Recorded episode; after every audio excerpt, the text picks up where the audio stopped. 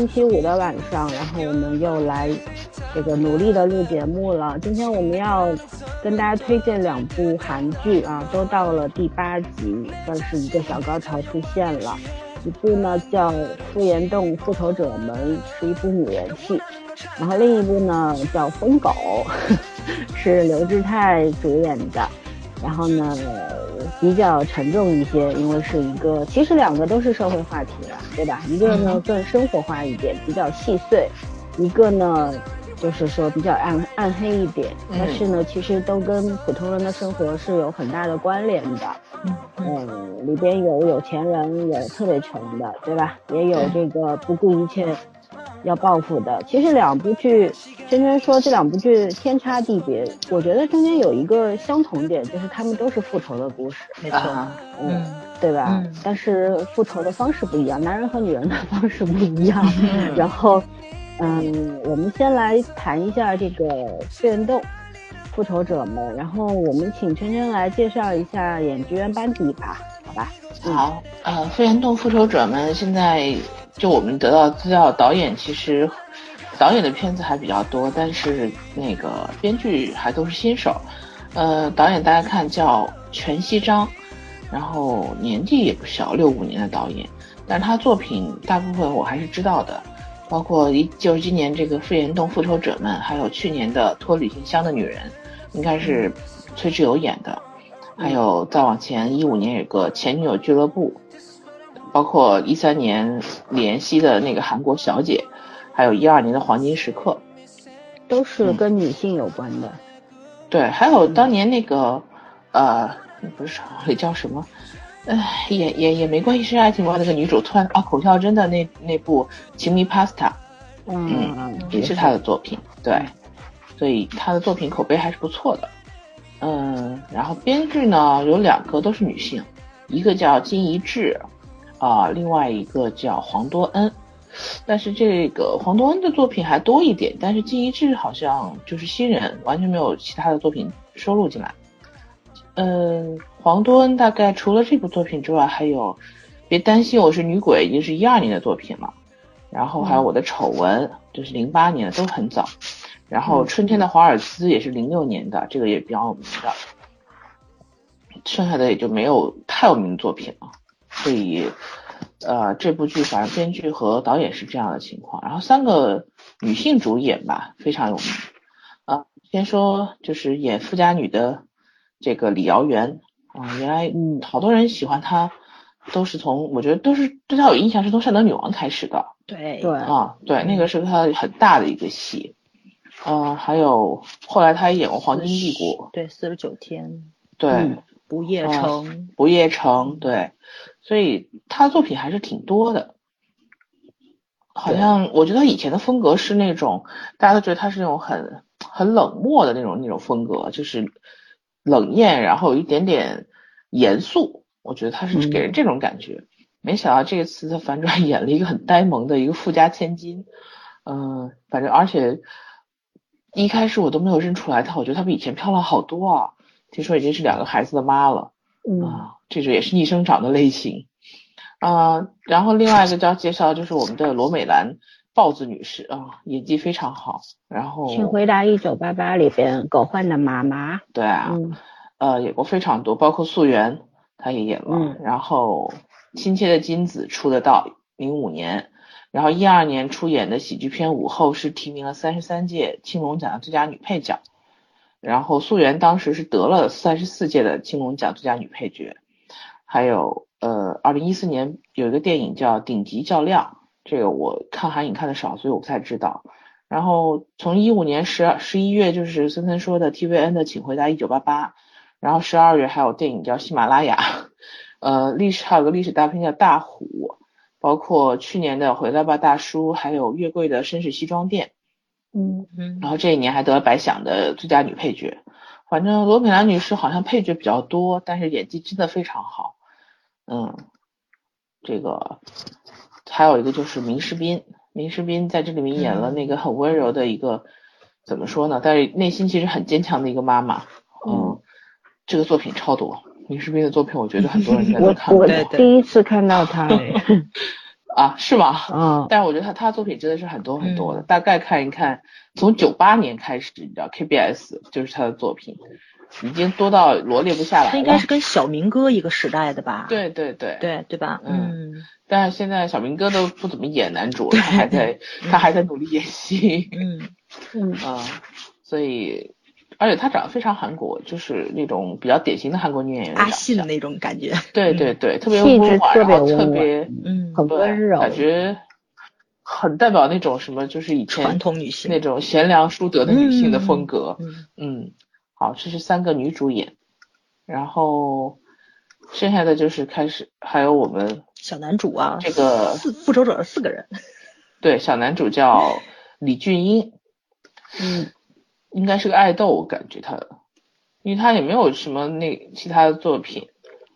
然后剩下的有一个是全是韩文的，我还真不知道这个作品应该怎么念，连翻译都没有翻译。是他和宋和俊还有苏敏浩一起演的一个作品，啊、不好意思，我完全念不出来这名字是什么。嗯嗯，基本上就是介绍到，大概就是这些内容。嗯这个作品是不是？哦，不是，不是我昨天看的那一部。嗯，然后也是个新人演员吧，是个新人演员，但是在这部戏里面他还挺讨人喜欢的，不是特别帅的风格，但是挺有，就是个人的那个感觉挺好的。嗯嗯，嗯这个照片我都快看不出来他是这个人了，画了挺重的眼线。啊，那种平面广告的妆 对对吧？我觉得我嗯怎么看着不太像一个人。反正大概的这个情，就是整体的这个故事情况，就是这那个背景是这样子的。然后也有翻译，香港翻译叫《大妈复仇联盟》，像大妈有点夸张了吧？不过他们三个角色好像最年轻的也得已经三十六岁了。嗯，对啊，嗯，还有台湾叫《复仇者社交俱乐部》，这个名字倒是比较像影片里面直译出来的。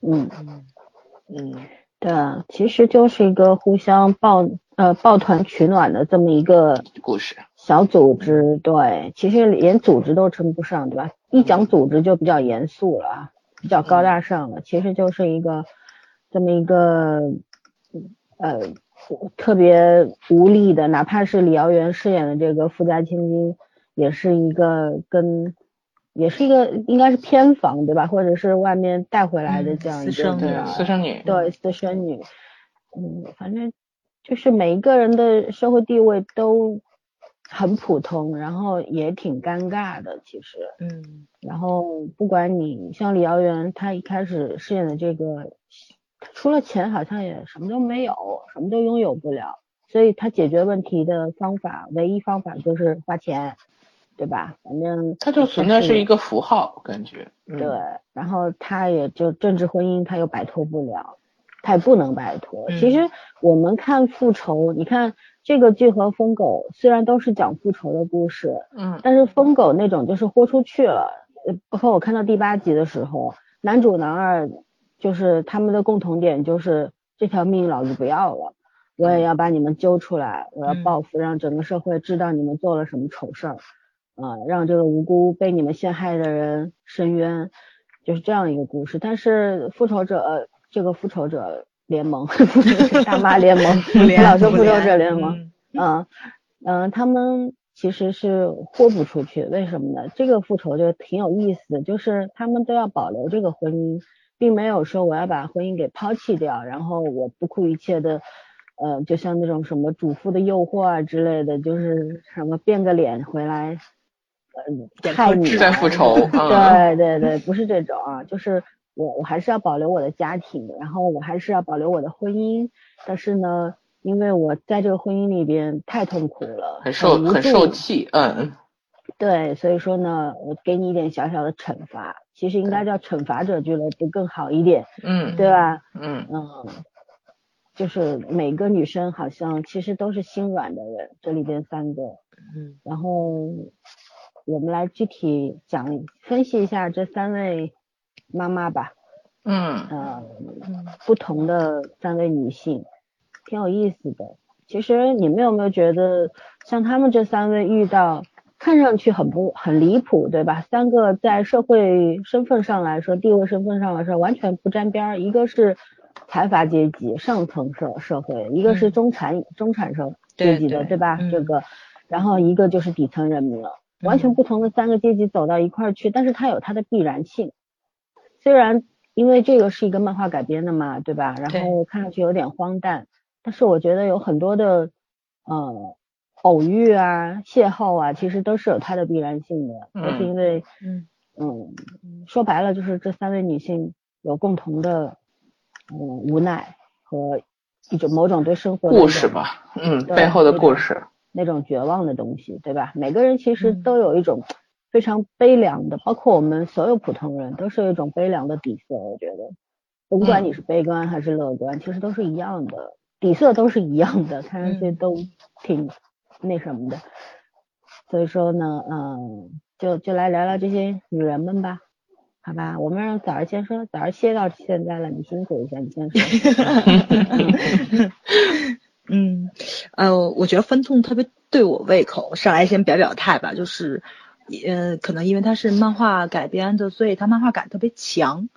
嗯呃，虽然就是老孙说底色嘛，非常的悲伤，但是他是用非常幽默的方式去讲，包括就是三个女士就是展开复仇大计，因为刚开始的时候咱们不知道它剧情走向是什么的时候，他用那种比较悬念化的这个怎么说呢，就是这个方式去展开，在那个白天下着雨的时候，三个人分别进入了一个非常空旷没有人的地方，而以为后面是可能是要施展一些大计，但是他用的色调，就是镜导演用的镜头的一些色调，其实已经开始给咱透露的信息，就这是一个比较喜剧或者说是比较光明的一个故事，尤其是那个谁罗美兰女士穿着那个印着蓝色花的那个雨衣出现的时候，真的特别特别的小萌，特别的喜感对对。嗯没错，没错，嗯，剩下的两位女士都是很优雅的，打着伞走过去的，一把红色，一把黄色，你看颜色我记得多清楚。对她把三原色全全都给用上了，然后呢，我觉得可能就是也想代表他们三个人是比较纯粹的人，对吧？嗯其实是不没有其他颜色混在一起才才会出现的那种颜色的人。正因为他们三个人都很单纯，所以处的阶层不一样，呃，生活背景不一样。然后呢，就是生活习惯不一样，但是他们三个人坐到一起，能有共同话题去聊，甚至于最后就是加加入那个小男生也是，他可能是那种已经身份阶级阶层去跃升了的那种孩子，但是他的认知跟他们是一样的，尤其是四个人坐在一起相谈说怎么复仇的时候，呃，我觉着这是一个非常好的一个怎么说，也不能说社会指教意义吧，就是他们把底线已经制定好了，我们不要做违法的事情。违法的事情，然后能把自己也拖入到深渊的事情，我们是不干的。嗯，对，呃在这个基础之上，让他们吃一点苦头。所以呢，就是它发生了一些剧情上的东西，然后会有很多人，也不说很多人吧，因为我看了很多公众号，喜欢的很喜欢，不喜欢的可能诟病就在这里，觉得他小打小闹，就像小孩子去复仇一样。其实我我感觉上就是如此，因为他们不能够改变他们的那个悲剧的生活常态，那个人生常态，他们改变不了。李瑶媛她不能脱离开自己的那个婚姻生活，他脱离开婚姻生活，他什么都不是，因为他本身在家族里是一个很尴尬的一个身份。你说她是贵族小姐，但是她的血统又不像姐姐跟哥哥似的这么的纯正。然后父亲虽然认可了她，但是也是把她作为一个家族的一个联姻的工具，把他收进了家门，并不是真正的爱他，不然他不会对家庭啊、对家人这么的渴求，所以都把他当成家里一个物件儿。虽然他是个人，但是在家人的眼里，他并不是一个人的存在。他只是个价值有某种价值，跟对那个小男主是一样的，是一样的，对，所以这两个人在那种家庭里面去能够互相理解、互相抱着取暖，嗯，然后在那种比较尴尬的这种家庭地位里面，能够给对方去做靠山。我就觉得就在那个就是他们家族聚会吃饭的时候，两个人互相为对方说话的时候，哇，这种感觉特别好，就是都找到了自己的家人，所以我觉得这个应该是复仇者他们这个，就是我也想说复仇者联盟，就他们这个复联团队真正的意义，就是在这个团队里面，他们找到了真正的家人。嗯，所以我比较喜欢这个故事，但是它肯定也有一定伤在嘛，而人物比较多，所以剧情上相对来说就比较松散。因为本身咱们聊的时候就说过，漫改的作品最大的问题就是这个，因为你连载漫画的时候，它的创作方式特别影响你电视剧的一个创作氛围，在剧情上的松散，它可能就不像传统那种写编剧的时候是那种节奏感掌握的这么好，在情节的冲击力会这么大，所以呢。看的过程中，我觉得差不多吧，其实都是片段或者碎片化的，但是这种愉悦感也是这个样子的，就是能让我持续的开心下去，不像看疯狗似的那种，哎呀，一会儿你无力一下，疯狂老鼠，对对对对对对对，那那种感觉不是，这个就就是开心，对吧？漫改作品。编导都会刻意的保留他那个漫漫漫画的那种风格在里边，那个是特别特很特别的一样东西。如果你失去它了，它跟普通的韩剧是没有区别没有区别的。对对。但是正因为要保留这种东西的话，那它就要会屈从于本身漫画的里边的很多的内容。对结构，本来图画和文字就是两种东西，对吧？对，然后它就会显得剧情比较空洞。嗯，但是呢，我觉得这个好就好在哪儿？很多人说这个剧不过就是人设做得好，演员也挑得好。我觉得那其实这就是编导考虑周到的地方，因为我们剧情上可能会有一些夸张，会有一些荒诞，那我就要用好的演员来填补它，对吧？嗯。嗯，细节的情节它也足够温暖，我觉得这是挺难得的一件事情。它里边的那种转折其实就是很细碎，但是呢是，嗯，你会觉得这个大概就是生活吧，就是每一个人，你看他们小打小闹的惩罚，其实他们心里会害怕。我今天在看第八集的时候，我心里一直在想，想那些呃坏人为什么做事情完全没有顾忌，反正就是。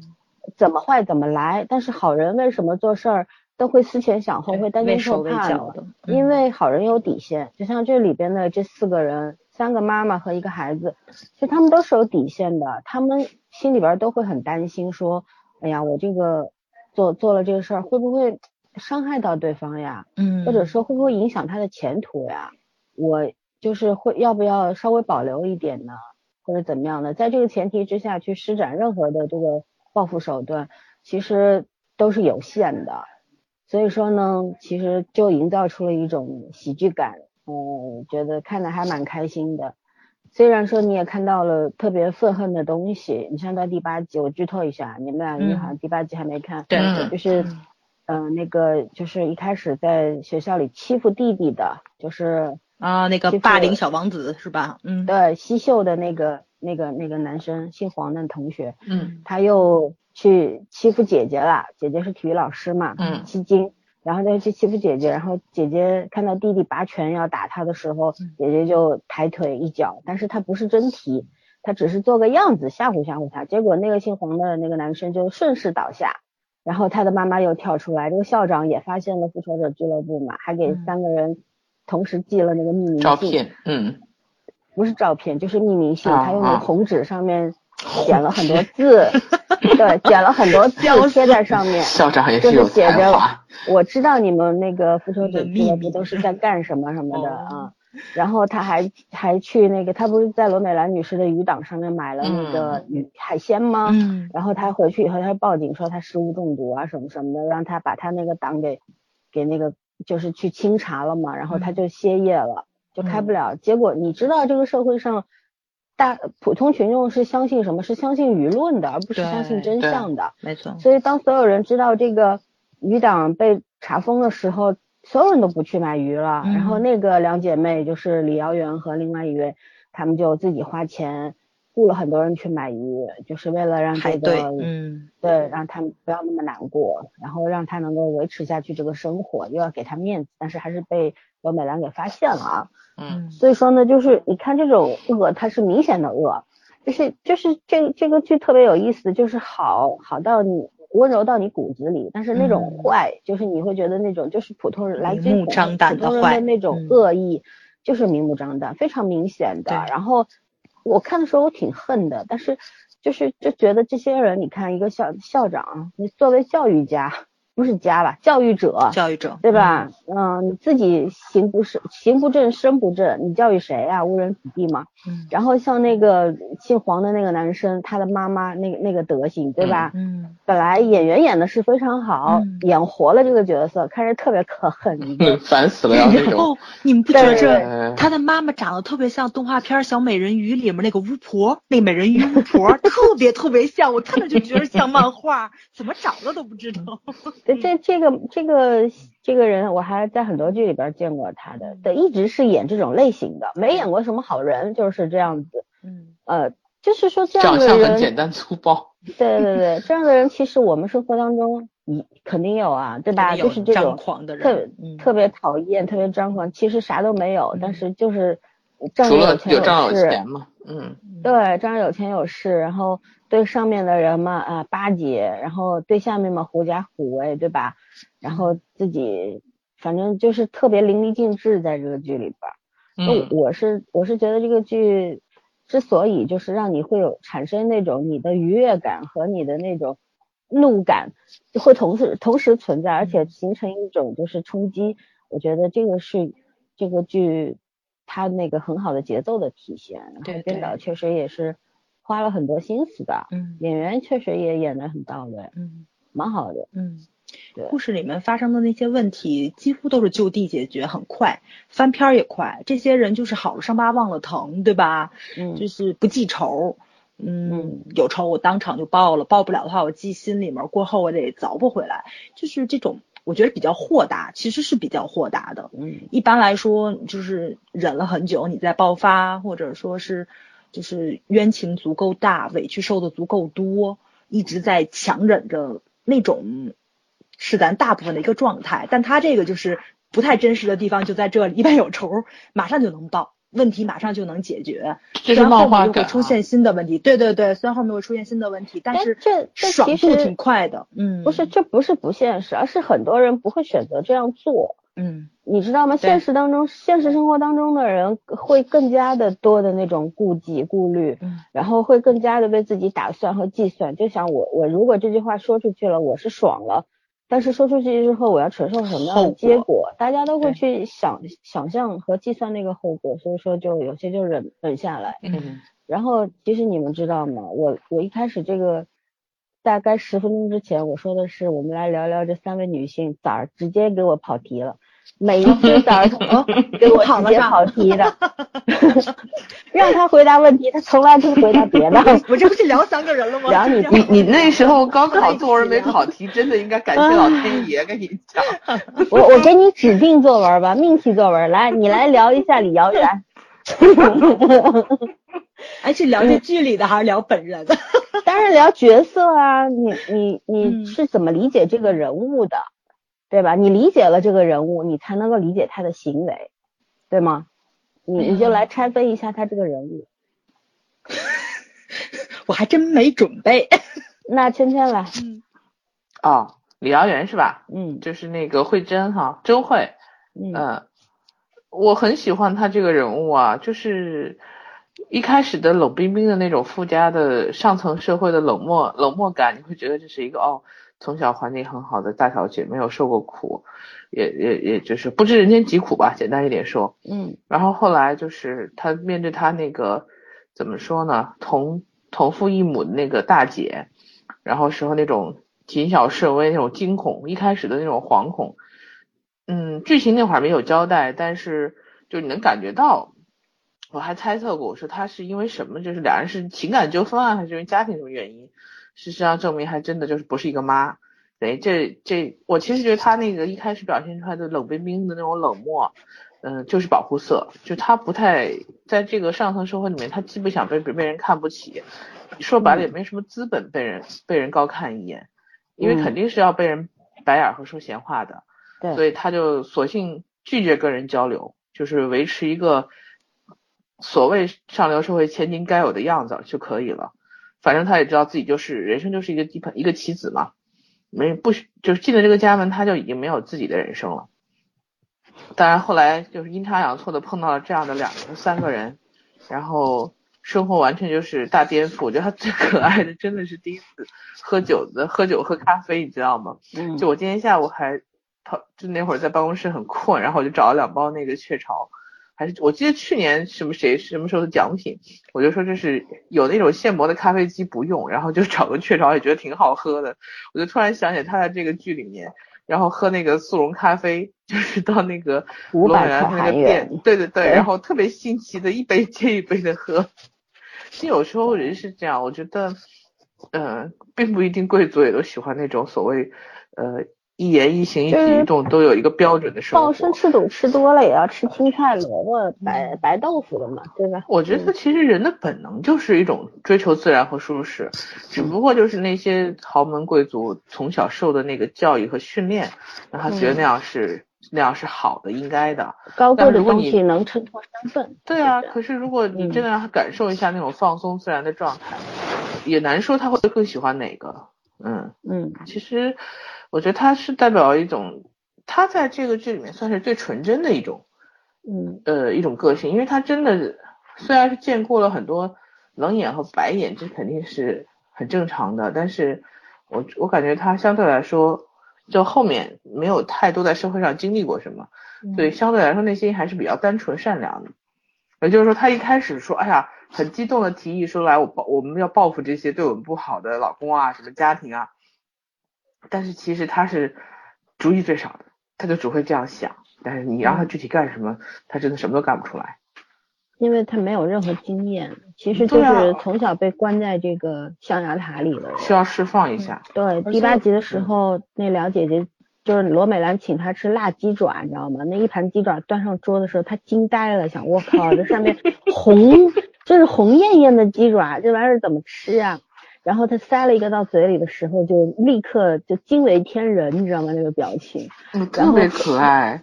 吃了一一一个爪子之后，他就喝了好大一碗汤，因为快辣死了，但是还要再吃，就是就是人的那种本能的东西，然后和他的那种对对本能的那种释放，然后对美食的欲望，还有对对普通生活的那种朴素生活的那种向往和追求，嗯嗯，对，是湮灭不了的。所以第八集他们又演了一集美食，根本就没有讲复仇，对没有没有，第八集是被被报复，被各种各种报复，来 自还有于所有人，丈夫们都察察觉到了，但是还没有完全知道他们在干什么，嗯然后都对各自对他们发出了警告。然后呢，最恶心的就是第七八集的时候，呃，不管是哪个上流社会也好，还是普通的社会，这个民间也好，还是学校也好，都在流传说小男主是援交三位大妈，然啊后说后妈和就是和继子，继母和继子之间有嗯不正常关系，还被各种谈话呀，嗯、什么的，反嗯正就你看的会有有，我为什么前面说我会发怒，就是就觉得嗯就是就是这种善良人坏不到哪里去西，，但是坏人总是坏的超过你对，坏的。坏的没有底线的那种，就是真的是舆论杀杀死人，就对对，就嘴一张，你能真把一个人给整死啊。嗯然后当时本身他们那个李瑶媛饰演的甄慧和这个小男主两个人之间已经关系很亲近了，嗯对吧？慢慢的，因为他们身份地位差不多，都是私生子，嗯都是被利用的，仅有这个价值而已的这么一个存在。嗯然后就是同病相怜嘛，慢慢的走近了。我觉得更像朋友吧，像嗯家人和朋友。结果就被人说他们俩有不正当关系。我知道，很多我当时人就是觉得他们俩是一对儿，我是就说说嗯说儿子年纪大，然后后妈年纪轻，嗯。肯定是有问题的，什么什么什么的。然后李瑶媛当时听到之后，他好像意料之中嘛，他嗯。就就对这个小男主说嗯：“你看，他说我们俩不是那种能够亲密的关系，嗯，对我们俩不能亲近，因为就是会这样。嗯。所以说他的那种冷静，其实李瑶元这个人，刚刚圈已经讲了很多了，我补充一下，就是嗯。说这个人物他，嗯、他很很聪明，别看他好特别单纯，他其实什么都明白，只是、嗯只是没有办法去释放，他也没有任何一个人可以诉说。所以说这三个女人会遇到一块儿，也是因为她们是彼此能够一个倾吐的内心的那种一个对象嘛，一个出口。呃，因为只有彼此才能够愿意去听，也听得明白，也愿意去温暖对方。然后本身自己是很特别特别孤独的，是没有朋友的。嗯，所以说，李瑶媛她那个高冷的外表之下，其实是一颗玲珑心哦，很脆弱的，但是嗯又很坚毅的、很聪明的这样一个内心。所以说，你看他处理事情其实是很果断的，只不过他有些没有接触过的东西，他不知道怎么去处理，他是不知道方式，然后有点彷徨。但是他一旦是知道该怎么处理的时候，下手还是很快、很决绝的那种。呃，我觉我觉得李瑶媛是演活了这个人物，就是那种天真、浪漫，然后那种美感，全都很果断干脆的那种强势的美感也有，嗯，对对对，就是特别好。所以说我今天看到一句话说，有一个人特逗，他说抗寒二十年，死在李瑶媛手里。对对，是真的。他那狗不夜城 收了好多迷妹，就嗯。攻气十足嘛。我嗯。当年看的，我参加第一个是四十九天，嗯。对然后四十九天一开始的时候，他那个气势很好嘛，嗯，嗯，我一开始看，但是我好像对这种风格的啊，女四十九天出来的时候都快快死快快死了的那种但是。那种感觉挺好，但是我觉得就是他的长相嗯上来说是我的喜欢的类型，但是他太严肃了，当时给我的感觉，我不喜欢太严肃的女生。他不爱他演片子不爱笑，他不笑就长得气质他的严肃气质是很冷面的那种。所以说难得让你看到了他那种特别可爱呆萌的一面。对，对，啊，特别萌，他真的就是三十六特萌 其实就是一个十六岁少女的那种内心嘛，对对对那种美食的那种追求。呃，我对他印象很深的是有一幕，他一个人在商场里面嘛，大家所有的营业员什么的对着他九十度鞠躬，对吧？然后他拎了几个袋子出来，那种特别孤寂的那种身影，就是感觉其实就是一个边缘人，然后一个是这个世界的游客的那种感觉，就是无依无靠的。旁观者，嗯，对，就是无依无靠，很孤零零的那种感觉对。所以说当时他跟他跟罗美兰女士撒娇是吧？说嗯罗美兰他们那我姐个母女母女两个，妈妈摸摸女儿的头，她说我也要。嗯，对，就就真的让你有一种怜悯心，很嗯很心酸啊，看着对他。嗯就有那时候就觉得，哎呀，有钱有什么用啊？嗯嗯，钱虽然是这个万万能的，但是有很多事情是是做不到的，对吧？嗯你有很多东西换不来。就人间，我们不是常有一句烂俗话嘛，就是，嗯、免费的东西才是无价的。我以为你要说人间四月天，吓死我了。免费的东西才是无价的呀，对吧？嗯这种这种人和人之间的真情，它是用金钱无法计算的，嗯，特别好。然后早上现在想好了吗？你你挑一个说吧。我说罗他又不会美兰吧，跑题的，对我说罗美兰吧，就是我特别我特别喜欢这个角色，是因为就是第一是他这个阶层报仇特别容易，对吧？其实他、嗯嗯呃相对来说，只要把李纨同志给敌出来，他就横扫千军了，所有事情都迎刃而解了。还有一个呢，就是因为嗯他没有钱，所以呢他尽可能用他自己的方式说，出去，对对对对因为也没什么可失去的，没有什么可有没有什么可失去的，对，就是这种。嗯所以他就给一个就是说怎么说呢，一个需要脸面，对吧？大学教授的老婆，或者说是这个教育部候选人的妻子，他们都有他们都有自己的社会标签、社会定位在嘛。所以说呢，有一些话不能说，有一些事情不能做。罗美兰同志都冲在前面替他们做出来了，叫他们骂街，然后呢带他们去体验生活中的一种。怎么说？逛逛超市啊，煮煮拉面啊，就像你说啃啃鸡爪、喝喝酒，然后坐在家里面，小姐妹们聊聊天，一起泡泡澡的那种感觉，就真正的天伦之乐，可能是她能带给另外两个姐妹最好的礼物了。觉得这种感觉其实呢，就特别像咱们生活中跟朋友啊、跟闺蜜啊去交流生活中，呃，嗯工作中的一些不好的心情的东西，是非常贴近的，治治呃非常治愈，不是那个那个抑郁症的那个抑抑郁，就是说能把你是心理上的一些个问题化解掉。尤其就是刚刚我们去聊了一样，嗯，什么声音？就是那个啊，没事儿，刚才我这边好像断了一下，就是像李李瑶媛的家庭问题，然后他对亲亲情的那种渴望，然后他怎么样去给他化解，然后摸摸他的头，带他去泡澡，所以说最后他女儿出现的时候，李瑶媛那个吃醋的表情，就是所有的群戏他安排的，呃。特别特别的，哎呀，特别特别的舒服。我觉得这片儿真太细碎了。你说怎么聊？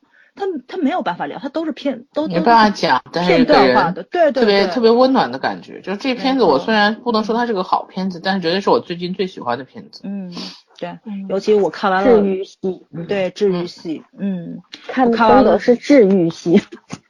那个治愈，那那个治愈，对，两个治愈是两个相反的方向嘛？这个是那个治病的那个治愈，嗯，看得非常非常舒服。而且我觉得这里面最大的一个医生，可能其实就是罗美兰女士扮演的这个角色。嗯，他怎么教自己的儿子跟女儿这两个孩子成长的非常好？虽然在底层看他们很坚强，然后身体很健康，学习很努力。各个方面其实都是很优秀的孩子，但是他们在学校生活中、工作中也会面临很多问题，其实也能解决，但就是那种，我可能当时把火撒出来了，我要承担那些后果，这个后果是不是我现在能承受的？所以他们也不得已要做出跟自己妈妈一样的选择，要忍。但是这个时候就是什么呢？我自己忍。跟看着自己的孩子去忍，完全就是两个概念了。所以罗美兰女士看到自己的孩子在忍这个事情，是她绝对不能忍的，所以她一定要复仇。这个也提供了一个角度，就是为人父母的这个方面嘛。嗯，对。然后呢，可能也算做一个对比吧。第一是李瑶李瑶媛的父母不是真正的父母，根本就没有父母的样子，所以他是家人缺失的。然后那个明世斌演的那个角色呢，他又是孤儿。个孤儿，对对对，所以他也是极度渴望家庭，所以才会去步入这样一段婚姻，在这样的婚姻中，他又去忍，然后送走了自己的儿子，然后老年痴呆的婆婆，她奉为妈妈，她宁愿去照顾婆婆，宁愿在医院里面过夜，她都不想回那个家。然后女儿跟她不亲近，就就每个人生活中可能都很焦头烂额，但是他们当他们碰上彼此的时候，这些问题可能都不是问题了，因为。嗯，网上不特别有名的那句话嘛，就是说快乐分享的时候会变成双倍，如果说是那个不好的事情分享的话，就会变成一半儿。他们彼此去承担的话，其实就是一个把生活的重担分担到别人身上，大家自己心里面都能轻松一点的这么一个故事吧。对，嗯，就是三个无依无靠的女人忽然有了依靠，可以依靠彼此，嗯，哪怕就是你做的所谓的那些复仇的手段行动。其实一点用都没有，我觉得是个实验什么用？你说说。对，但是但是就是对别人没用，然后在这个事情那个表面上看起来没有什么用，但是好像内心得到了某种力量吧，就是觉得至少就有一个人会扶持我，对吧？不是一个是三个，嗯，就是这些人起码就是我要哭的时候他们也会陪我，然后我要笑也陪我，我要干什么都会陪我。就是其实有生之年系列，对对对，嗯，挺好的，因为人就是都是孤独的，哪个人不孤独？为什么要找朋友呀？对吧？有的时候为什么朋友比亲人更重要、更有意义？在你身边，对你来说就是你更在乎。为什么？就是有就是有一些人，就像你的天使一样，可能他对你他做的很多事儿，他不能给你钱，不能给你名，不能给你利，什么都不能给你。但是他能够陪在你身边，然后，嗯，在你特别需要或者是在你很孤苦无力的时候，就扶你一把。我觉得这这这才是这个剧体验所在吧，就是，嗯，不管你是青年人还是中年人，因为中年有中年危机嘛，对生活更加迷茫，就是也不知道前路如何，往回看看嘛，好像也挺悲惨的，一无所有的那种感觉。其实这三个人不就是？其实我觉得最幸福的是这个豹子女士啦，就是嗯。嗯红肚对有罗美兰的，嗯。对，虽然她不是之前跟两个这个妹妹说嘛，说嗯我老丈夫活着的时候，然后我也是被捧在手心里的，我也什么都没干过，然后丈夫死了，她说我就只能卖海鲜，嗯，因为她从小就是她妈妈是卖海鲜的，她从小就。就很讨厌卖海鲜，但是这是她唯一的出路，因为只能卖海鲜养活两个孩子。对她别的不会，就是就你看底层人民也很苦啊，因为你的出路比较少，对吧？你在这个社会上能嗯，对，就是选择很少。然后有钱人好像选择特别多吧，但是跟跟这个洪都熙一样，嗯也是，嗯，没有没有人真的没有真正的人去爱他和帮他的，嗯有什么区别吗？嗯，对吧？嗯尤其是我觉得到现在为止，他可能安排了一个小男生进他们这复仇者。嗯嗯，我猜测编剧的意图可能就是想说，即使他们真正的生活上的问题去解决了，他也不会过得比现在更好。对因为你看，其实这个小男孩儿身上，他们三个人的问题都有，对吧？嗯就是李瑶媛的身世之谜，他也有，就是这个血缘在他们嗯那个阶层里面是很重要的血统。嗯对吧？你血统纯正，或者说是你的地位稳固，然后你在这个阶层里面才会有落脚之地。然后这个问题他也有，但是呢，他好就好在他是男孩，他是唯一的一个法定顺位继承人的第一位，但是他还是尴尬，他还是尴尬，他爸爸也在利用他，爷爷在考验他，然后呢，就是这个社会还是对他不认可。其实这个问题他解决了吗？还是没有解决。然后那个明世斌的那个问题他也有，他跟父母处不来。亲生父母处不来，然后跟他处得很好的人去世了，就也是一个跟孤儿似的无依无靠。他找到了家人，可是呢，又跟没找家人是完全一样的。问题解决了吗？也没解决。然后再跟豹子女士一样，就是底层出来的，他要升到了高层阶级，他有钱了，有权了，什么都有了，但是问题依然没有解决。其实我觉得编剧也是在提醒咱们，就是就是你这个命运上的东西，他可能说。就是给你固定了，这个这个就给你定下来了。但是你怎么把这个过好了，是你自己的选择的问题了。你以什么样的心态去走你接下来的路，这个是很重要的。对，但问题是有的时候你想选，没得选，就 所以这最惨的不是说你选什么，而是你根嗯本就没得选。你说这三个人有有选择权吗嗯？看上去好像都有，对吧？嗯，说的容易一点，就是无非你跳出这个婚姻啊，你就自由啦。嗯可是问题不是有很多东西你是舍弃不了的，没错没错，对吧？就是嗯有很多人，你像嗯、呃明世斌饰演的这个李美淑，她真的是在乎这个身份地位吗？是的什么教授夫人吗？不是这种啊，嗯她在乎的是我好，我本身是个孤儿，我无父无母，对吧？嗯然后我嗯突然有自己的家了，不管这个这个老公，她尽量的去理解她老公，虽然她儿子的死跟她老公是有关系的，对吧？然后女儿后面演对到第八集的时候说了。嗯，然后她知道她老公的那种身上那种残忍的东西、残暴的东西，但是她为什么要尽力去理解他？因为因为很多人其实过不去的就是自己心里这一关，就是不能面对这个我现在拥有的东西会失去。没错，嗯说白了就是嗯这样，对吧？有有要不就得不到，嗯要不就已失去。你说你怎么办呢？他他也是每个人都有自己最在乎的那个，他在乎的就是这个，嗯所以说他是嗯不能失去的。嗯然后呃，那个金正会其实也是因为，你你说他当然了，他是知道如果失去这个婚姻的话，那他就没有任何价值了，嗯，对？吧？这个嗯富家千金财阀这个小女儿的身份当然带给他很多好处，但是也带给他更多的坏处啊，嗯，对吧？他在这个上流社会，圈圈也说，在上流社会其实是被人看不起的，没错，他是被明码标价的。嗯然后，嗯，他之所以不想失去这个婚姻，就是因为他知知知知道自己的价值在哪里。如果这个价值一旦失去的话，那他什么都不是了。嗯哼，嗯其其实每个人都是这样子的，对吧？包括小男孩儿，不也一样吗？你说你说他，他就是这个秀谦，他根本就不在乎这个什么。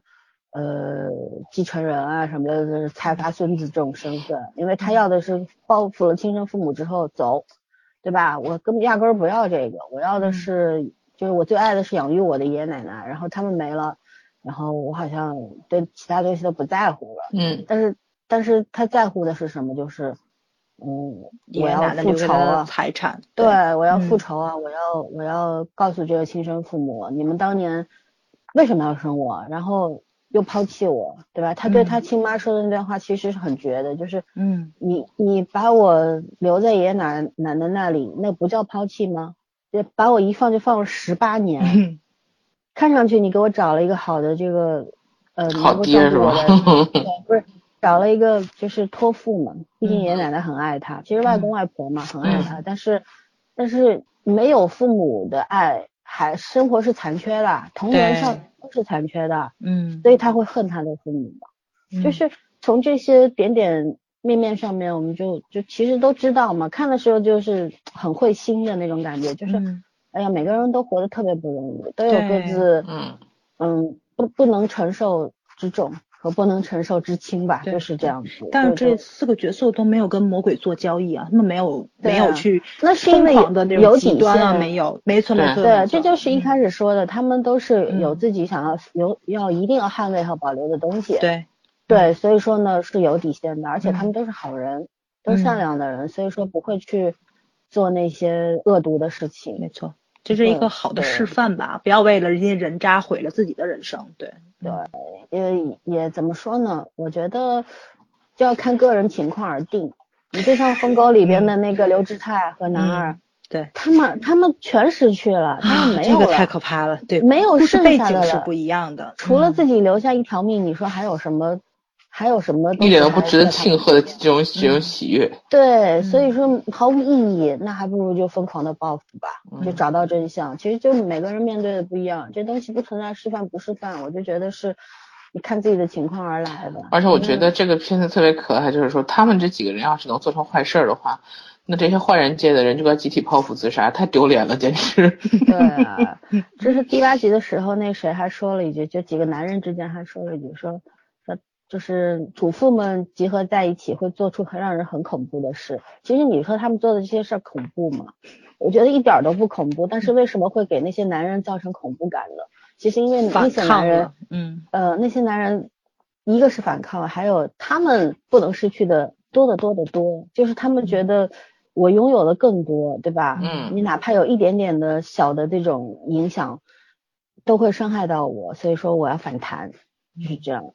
嗯，这这就是，嗯，掌握更多权力，然后更多这些的人，我觉得是为什么一旦好像就是举个例子，我我看那个嗯、哪部剧来着，我想不起来了，一部韩剧，然后他就是里边讲一个这种富人，其实那个穷人对他也没做什么。无非就是说了他两句而已，就讲义正言辞的说了几句，而且说的理由前提是确实你这个富人伤害到我了，而且很重很严重，但是我现在拿你没有办法，我就说两句怎么了？但是那个富人就觉得我奇耻大辱啊，我居然嗯被你这么一个人说了，嗯，然后他会想很远，就觉得，嗯、好像你说了你就会做什么，你会伤害到我，会损害我的利益，那他提前就把对方给碾压了。其实掌握更多权力的人，你要提防，就是因为他可以不费吹灰之力就毁了你。但是你说一个像我们这种平民老百姓能干嘛呢？啥都干不了，对吧？嗯嗯嗯对，这这这就是哎，反正今天我我看了早上转发的那篇文章，就是讲到美国的很多这种什么巨星，然后嗯性侵案啊什么对时候，对，其实前几天那个毒蛇写过一篇，就是写的那个那谁的啊，嗯，我就嗯不点名了吧，反正大家都知道就是写到那句写的特别好，他这里边有那句话的意思就是说，就是这些有权利的人，嗯，你一定要警惕，因为他们拥有的，他们就是拥有的东西太多了，拥有的权利太多了，你无法抵抗的其实就是那种权利，因为那些权利可以给他们带来很多很多的手段，而且那些手段就是可以很轻易的伤害到。嗯，呃，这也是我们身为无权无势的小老百姓最悲惨的事儿了吧？我觉得就是，对吧？无处申冤啊，哎，挺那什么的。然后我我就补充一下那个明世斌饰演的这个美淑吧，李美淑。嗯嗯，我是第一次看他演戏，因为我韩剧看的确实也不太多，早期的更加不看，因为我是一一年才开始看韩剧的。然后呢，就是，呃，我其实很难得看到在韩剧屏幕上有真正的这样子一个很温婉的一个女性形象，因为韩剧的女主，呃，大多数都比较类型化，就是要不就是这个白灰姑娘啊，要不就是什么呀，就是这样一个嗯中年主妇，然后真的是很温柔，很温柔，然后又很懂事的这样一个人，然后面对家庭那种战战兢兢，对吧？嗯嗯，那种用心要护住的那种那种感觉，演的特别好。然后呢，我其实特别能理解这个人，因为嗯，就是人总归有内心有一个黑洞，那个黑洞就是你所缺失的部分。你成长经历当中你缺什么，你就会抓住死抓住什么不放。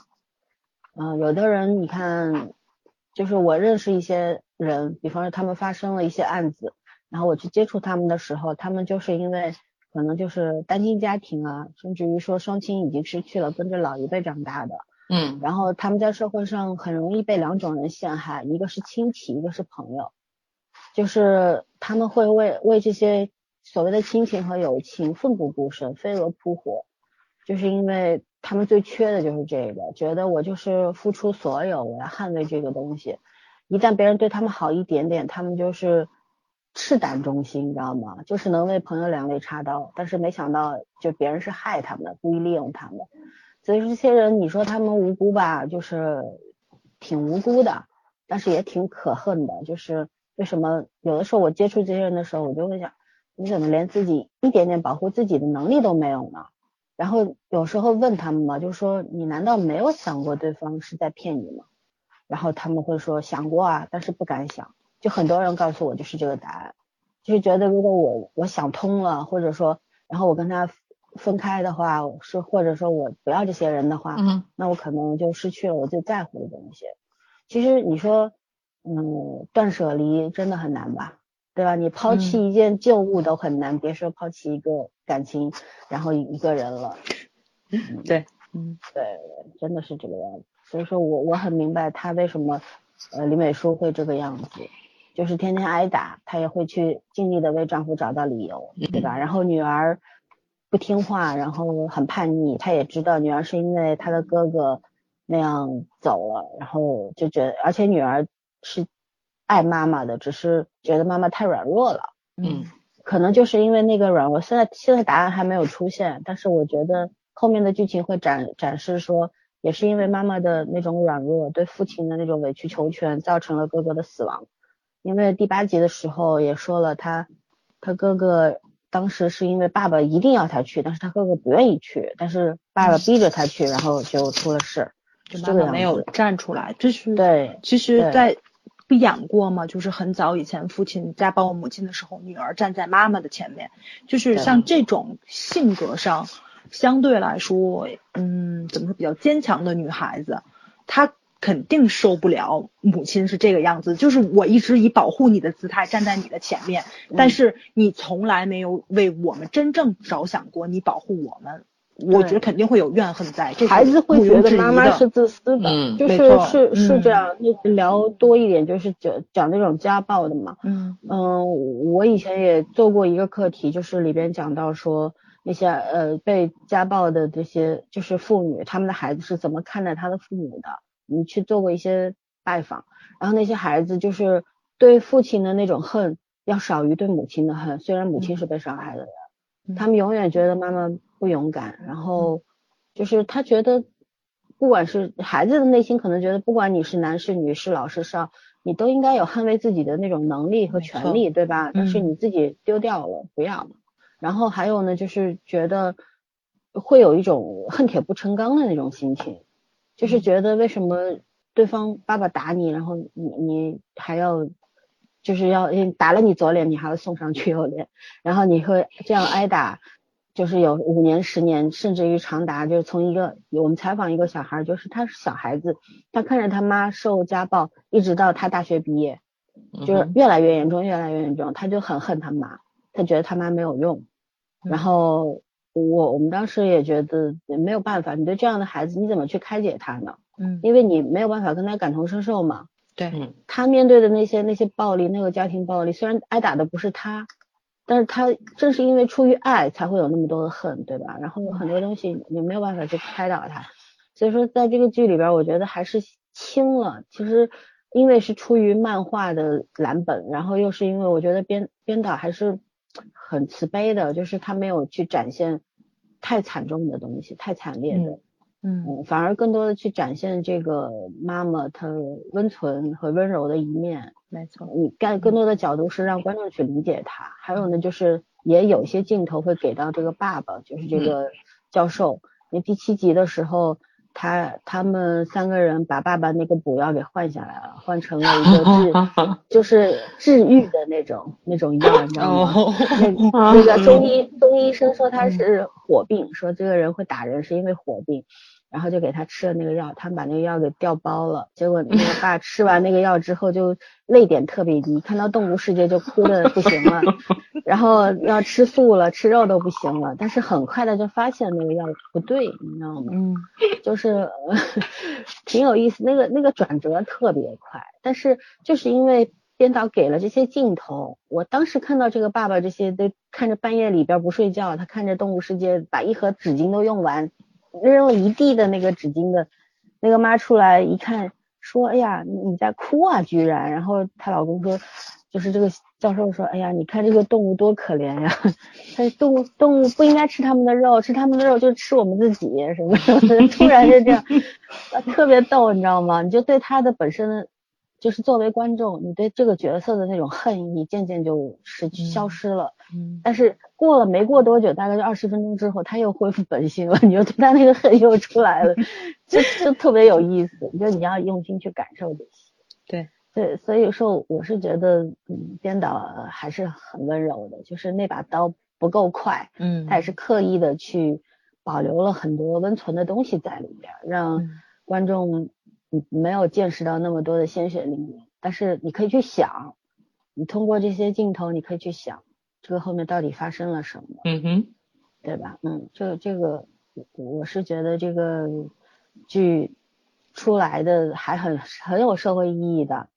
因为你说这三个人面对的情况，除了这个富豪千金，我们普通人够不着，对吧？但是那两个其实教授夫人也还好，还是那个海鲜大妈卖海鲜的大妈也好，其实，在我们生活当中你是能够接触到的，然后可能就发生在你自己身上，你要怎么去面对，对吧？然后怎么去解决，我觉得是有社会意义的，嗯，挺好的。就他没有那种痛快淋漓的复仇的行动，但是足够治愈。特别欢乐的一种复仇的他。他的那种惩罚，你也会觉得虽然没什么卵用，但是偶尔也解气一下，对对对就这个解 气。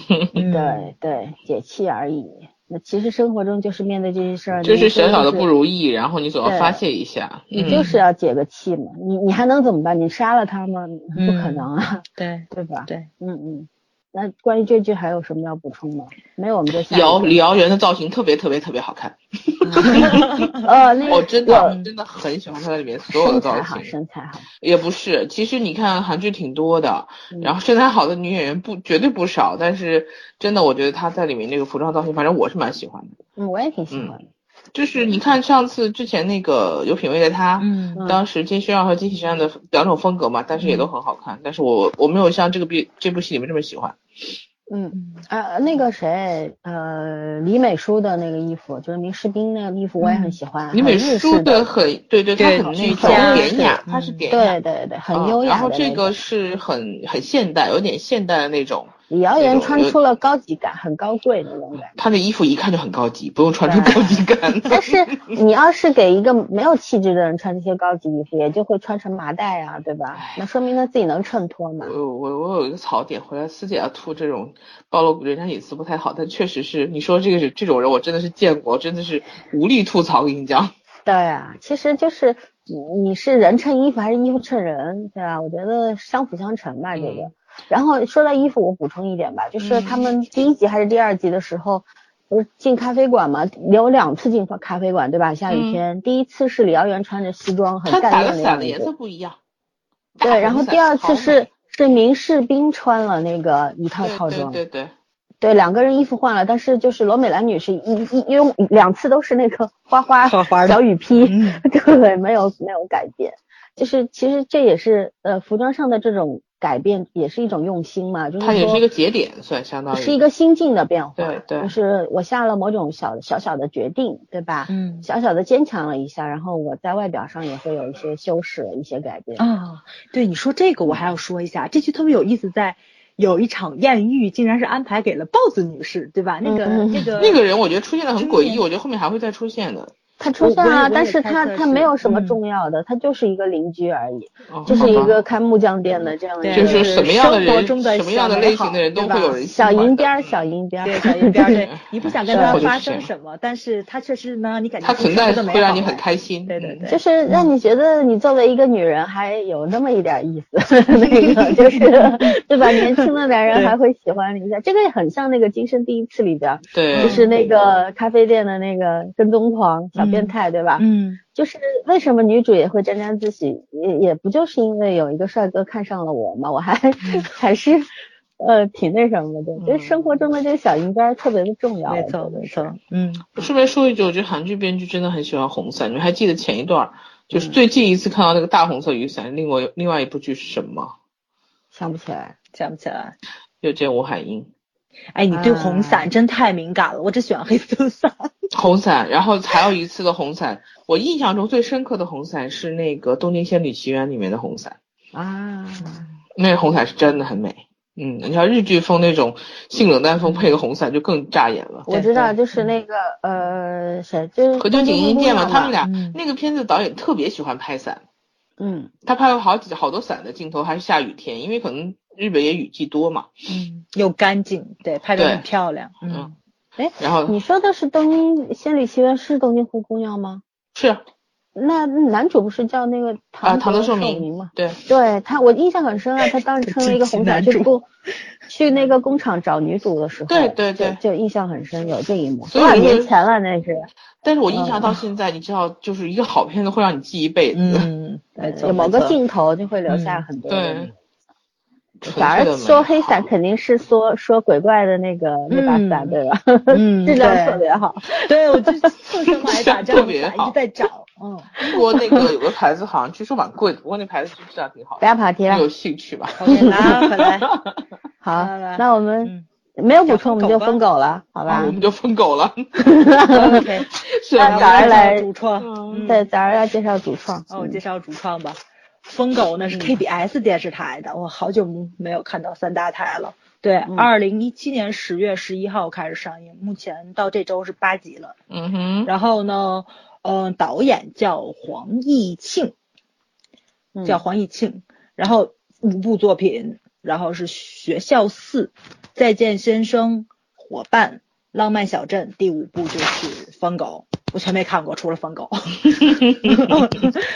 好。然后是编剧金秀珍，然后没有查到任何作品，这个可能是他的第一部，嗯，作品实验主要作品，嗯，对对对，主演嘛比较有名，刘志泰，这个不用说了吧，刘志泰，这个我们在看那个傲什么什么傲骨贤妻的时候嗯。刚介绍过。对 Healer 咱们也介绍过，对，对。刘志泰很迷恋这种角色，你看到没有？而且对。这个剧跟黑曜一样，都是有那种扮装呃那种变装效果那种。嗯嗯，对，嗯，就是变装啊、正装啊，对，随时切换的那种，对。对对对，服装秀。然后就是男二，刘志泰身材也很好啊，哦，身高确实很有，对，肩宽身材都蛮好。衣嗯，架子，嗯。对，嗯，然后老三跟我很喜欢的二号宇兆焕，哎，这人叫赵焕，哎，九二年的九二年七月十二号出生的一个韩国男演员，然后作品呢是，呃，一六年演过 KBS 的爱情喜剧《住在我家的男人》，正式出道，同年就出演了犯罪动作片儿《Monster》，嗯，应该是那个谁，那个于炳演那部吧。我我我没看，对嗯，我查一查是不是于炳那部？不是吧？那个呃，哦，不是不是，有有有有有李秉宪、江东元、金宇彬有，对，嗯嗯哦，他应该可能是次要角色。哎，我今天对我还没有看这部，然后因为这部片子拿了五十三届韩国百想艺术大赏电影部门男子新人奖哦，提名而已，对，没有拿奖，提名。对，然后就是老森说了，是今年的这个 OCN 的新片儿《救救我》里面应该也是演了一个角色，然后就是这部片子了，《疯狗》。嗯，就是经经历并不是很多，但是演的角色还是挺惊艳的，因为这是我第一次看他，但是这个小伙子就是惊到我了，我觉得演的非常非常好，跟刘志泰两个人的对手戏完全没有落在下风。他他演技很舒展，嗯对，嗯嗯，我就尤其那种 邪魅的角色，竟然出奇的适合他，这个没想到。嗯，他他那个眼睛是挺媚的，就是他眼角掉眼梢，对，天生有一种邪气在里面。因为我看了那个《救救我》嘛，他嗯跟《救救我》里边那个完全不一样，完全没有重复感。这就我总觉得他还演了了什么，但这就我我没有看，没什么印象了。其实，嗯，对救救我的话，他演受害者还是他演他他是男二，玉泽演是男一，然后他们不是受害者，受害者是一个女生的一家，嗯，他们是拯救这个女孩的，好像对，他们是帮那个女孩的，也没没拯救，自己也差点搭进去那种。差点搭进去。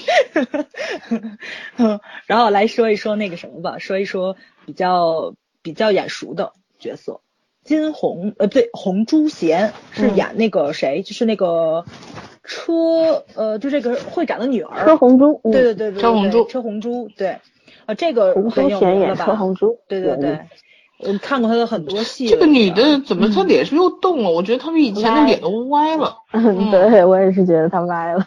嗯，没有原来漂亮了是吧？脸垮了，嗯而且歪了，这这不符合动画的那种珠圆玉润的审美了。嗯，然后公主的男人对我说谎试试，然后关 心说谎族、楚汉志、张 玉珍、天使的诱惑，我记得他演了多少片子啊？啊，她演了不少，电影就是电影，嗯上到上学去里也有他。嗯，对，那早就不记得了，角色太多，他肯定不是女主。对，然后疯狗的那个什么，疯狗他们那小团队里面的那个黑客叫金彗星，然后小伙子朱诺，对对对对，《珍妮与朱诺》里面演过朱诺。对我我当时看一直很眼熟，但实在想不起来演过啥，我还以为是整照某个明星整的了，后来发现哦，确实是看过他的片子。他是不是演过那个那个 Big，就是演孔佑的少女呃男二啊？不是他，有点像，不是他，不是他，对对，嗯。嗯，好你继续嗯小女主不介绍了吗？女主刘和荣，咱们嗯看过吧？前些日子也介绍过演《爸爸很奇怪爸爸奇怪》，对对对，小女儿。青春时代的一青春的女主，她是嗯哪里有点像朴信惠，真的挺像的。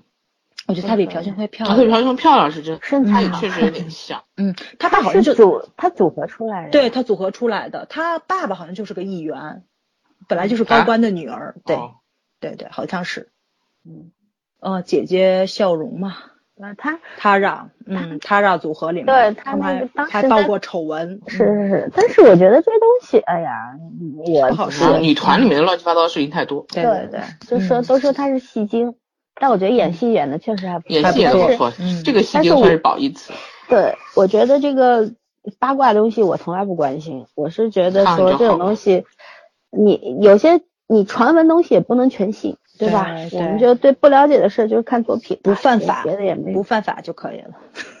对底线是在这里。嗯，孰是孰非我们也搞不清楚，没错嗯，没错。但是我还是挺喜欢他的，我一直觉得他他在《爸爸好奇怪》里边，我也觉得他很会演戏，嗯，嗯，那种小女生那种娇媚可爱，对吧？哦这里面的御姐范儿掌握的也非常好，动作戏拍的也挺舒展的。但是你知道我、我要诟病的就是第一集里边，他从那个楼顶那爬嗯嗯，出手，说他都不带我看 怎么下来的，然后下来什么毛事没有。啊，我还要吐槽那个在开车换鞋，太可怕了，嗯，对对对超级不安险动作，孩子们不要模仿啊。千万不要这个。嗯，对对。我所以我就说这个编剧有点用力过度，他光想耍帅，但是太过了。对对我实在对不起大家，我没有查到 黄金配角的名字。嗯 嗯，我没有查到。他们这个疯狗团队里面的那个演的最好的叔叔，没有查到，也是看过很多他的片子，对吧？对，黄金配角从电影啊到电视剧啊，这个脸实在是太眼熟了。嗯，然后这部片子里面其他的角色也都很眼熟，没有嗯一个人是怎么说呢？是新面孔，除了年轻演员，老演员也是黄金配角都这在一起。些人你都能嗯给他掰出一两部片子来，嗯对吧？就是反正我们知道他们演过什么就好了，因为确实我们在这个这个百度也好，在豆瓣上也好，很难查到这些配角的名字。那反正没办法，以后如果我们知道的情况下，我们再补充吧。对，以后看来得学学韩文了，确实是。赶紧赶紧赶紧学。好了，那演职员团队介绍完了吗？嗯，差不多了，结束。那行，那我们就来聊聊疯狗这个吧。疯狗的那个大体故事，我我说一下吧，两分钟。嗯哼，讲的就是一个呃飞行员对吧？飞机的副机长，啊、他其实呢就是发生了这个空难事件，一驾驶着一百九十个人的这个飞机从首尔这边飞到济州岛州岛，结果嗯。坠毁了。但是呢，保险公司因为中间搞了很多鬼，跟这个航空公司之间搞了很多鬼，呃然后用舆论导向，然后做了个假案子，嗯。嗯，对，把这个其实是用呃努力拯救、拼了命拯救这个所有这个乘客的这个飞行员，冤枉成是一个抑郁症患者，他带着一飞机的人自杀，为了骗嗯保什么的啊，嗯就这么一个故事。然后呢，当中就是刘志泰的妻子、孩子也在这飞机上也去世了。嗯然后就是就是从这个地方开始的一个复仇故事。然后当时，嗯、遇难的这个飞行员的弟弟，嗯、就是男二，他回来要找寻真相，然后两两两道人就走到两股人走到一股去了嘛，对吧？对对都是对，为了同一个目的。然后现在就是演到第八集，其实我第八集，其实我是这个剧，我是从第六集开始看出味道来的。嗯前四集我一直觉得，哎，反正这个剧到目前为止，哪怕是到了第八集，你知道吗？我嗯总有一种就是用力过猛的感觉，无论是那个刘志泰的演技，还是这个剧情，还是导演的长进方面，都是觉得用力过猛。嗯然后反正总觉得用力是过猛了，但是就是个疯太狗啊！太就戏剧差那差那么一嗯点点，你知道吗？嗯他他反而没有给我，就是我看《当你沉睡时》，虽然那个是有那个做梦的那个魔幻效果在里面的，但是我最起码就是看《当你沉睡时》的时候，我会被他那个跌宕起伏的那剧情，他那悬念感给，就是会惊到，就是也会跟着他那个情绪走下去。嗯哼，但是看这个的时候，我就觉得，哎，好，就是你知道它很沉重，但是你感觉不到那个沉重，你你你明白那种感受吗？嗯，你知道他谈论的这个社会话题，变骗保就，跟看戏骗保一样这个事，嗯对，其实你就会明白说，哎呀，只要有金钱的诱惑，对吧？钱本来嗯是、是干净的，但是人的贪婪使这个钱变得肮脏了，对吧？嗯对所以很多人会去骗骗保。那么刘志泰这个职业就是保险公司的调查员，无非就是去找到这些骗保的人，不用去赔付他们，然后把他们交给警方这样子。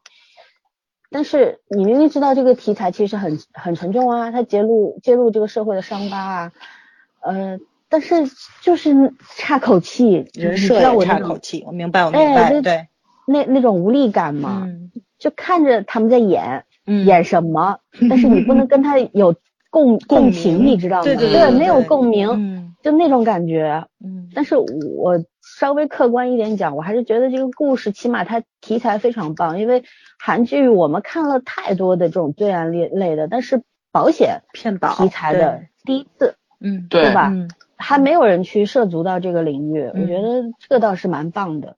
对，所所以说还我还是推荐，我是觉得说可能每个人观感不一样，本身我也知道我很挑剔，可能有些朋友就觉得很到位了，但是我是要求比较高，我会我会觉得差一点儿。嗯那那这是我个人的纯感受而已。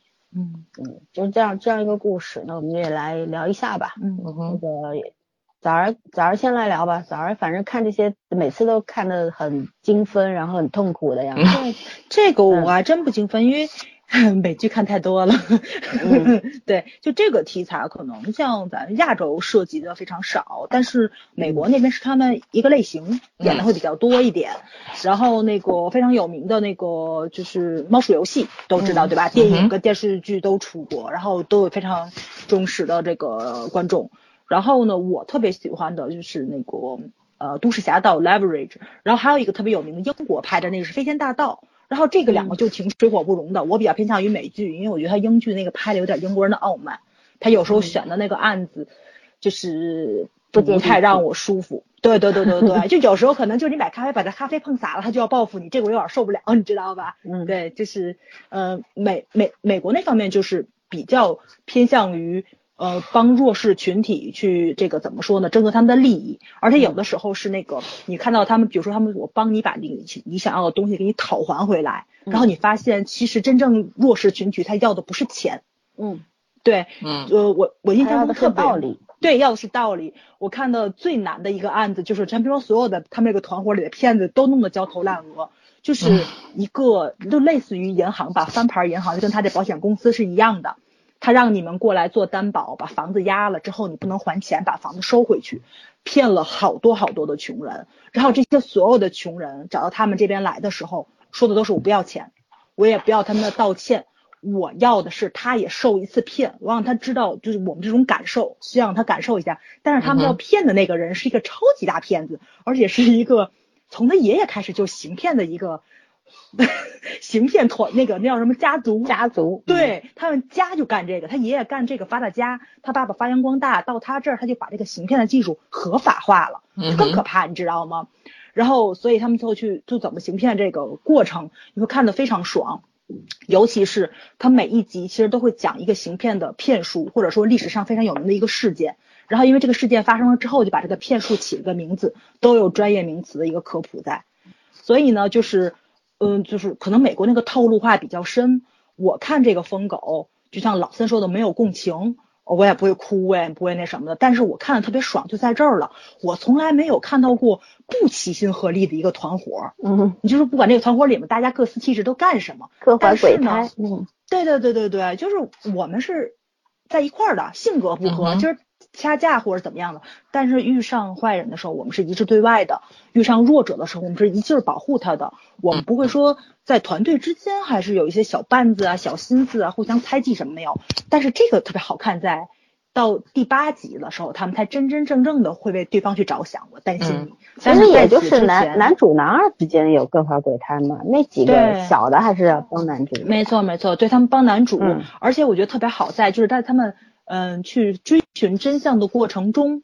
对吧？还没有确定男二的身份或者他这个冤情的时候，其实他们那个每个人性格跟人性的展现就都出来了。就是他们其实不是坏人，就是他们也会跟男二不同立场的时候，也会担心他，希望他不会出事儿。包括就是这个他们这个张前辈，对吧？这个女孩子可能没有往爱情线上去走，但是她展现出来了女性对另外一个男性的好感。正在走，正对正在走，第八集正在走。对。哦，我就觉得他这种暗埋的感情线埋的也是非常好，嗯，是温柔的人终会相遇的那种感觉，就是他们可能是同类，对，所以呃，这是我看这个行骗的过程中很少见的一种方式，要双雄对决，肯定是一个好人一个坏人，然后他们这个智商相当，两个人在斗的过程中。发现了那个什么，发现了对方惺惺相惜的感觉，但是这个呢是两个人的目的是完全一致的，只不过选的手法跟手段不同，但是在这个斗的过程中也是惺惺相惜，后来达成同盟，这是比较新鲜的一条路，对，因为美国要拍很多季嘛，不像这个是，他可能就拍这十六集，它它就结束了，所以它这个故事性这个走向，然后这个曲折度，我觉得是足够了，但就是看戏的感觉，你完全入不了戏，对，实在是。呃，这方面做的有点差，嗯，但我还是觉得男二演的非常好啊，他这个实在是让人印象深刻，所有的手段，然后试探他们那种迂回前行的感觉，有骗子的味道。